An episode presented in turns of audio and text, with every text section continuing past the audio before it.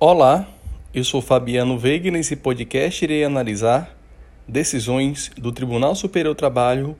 correspondentes ao mês de agosto de 2021. Destaco decisão da subseção de dissídios individuais 1 do TST, que em sede de julgamento de recurso de embargos, compreendeu que a admissão do advogado mediante concurso público, em que o edital prevê a jornada de 8 horas diárias, equivale ao ajuste contratual de dedicação exclusiva, de modo que, assim sendo, o advogado não tem direito à jornada especial de apenas 4 horas diárias, conforme previsto na Lei 8.906 de 94. Destaco decisão do órgão especial do Tribunal Superior do Trabalho, que compreendeu que ente da administração pública indireta com personalidade jurídica de direito privado apenas pode apresentar pedido de suspensão de liminar e de sentença caso se refira à tutela de interesse público, de modo que, se no caso concreto houver a discussão de tutela de aspectos meramente econômicos, estritamente patrimoniais da própria pessoa jurídica, não há legitimidade para a entidade da administração pública indireta, com personalidade jurídica de direito privado, apresentar um pedido de suspensão de liminar. Destaco decisão da subseção de dissídios individuais 1 do TST, que, considerando que, em pese a jurisprudência do TST, seja no sentido de que a transferência provisória apta a permitir o pagamento do adicional de transferência. Deve durar no máximo dois anos, no caso concreto, compreendeu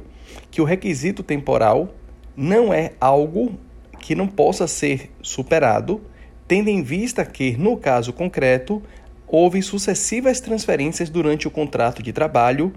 no total de seis transferências, e apenas a última durou mais de dois anos, durando cerca de três anos. Segundo o TST, ficou claro que a dinâmica contratual implicava necessariamente em sucessivas mudanças do local da prestação de serviço, sendo, portanto, devido o pagamento do adicional.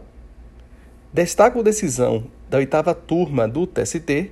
que compreendeu que o depósito recursal realizado em conta vinculada do juízo trabalhista, em que se tem a empresa ré em situação de recuperação judicial,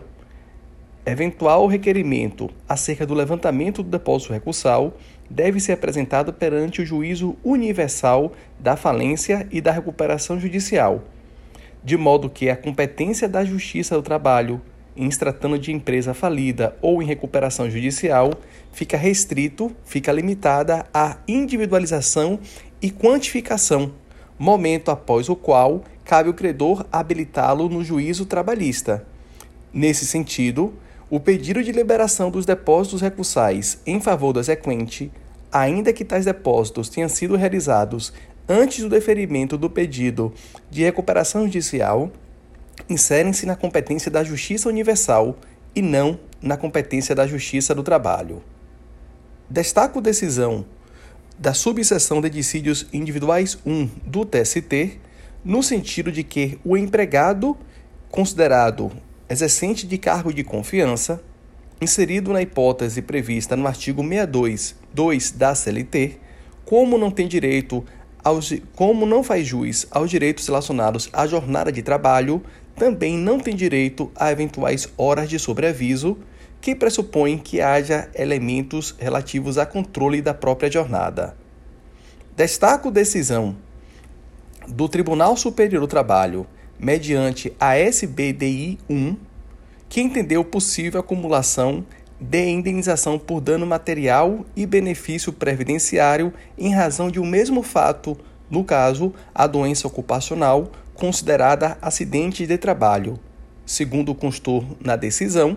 as verbas são de naturezas distintas, uma derivada da relação previdenciária e a outra derivada da relação de trabalho. Desse modo, é plenamente possível a acumulação, conforme disposto nos artigos 950 caput do Código Civil e 121 da Lei 8.213,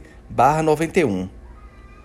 Destaco decisão da segunda turma do TST,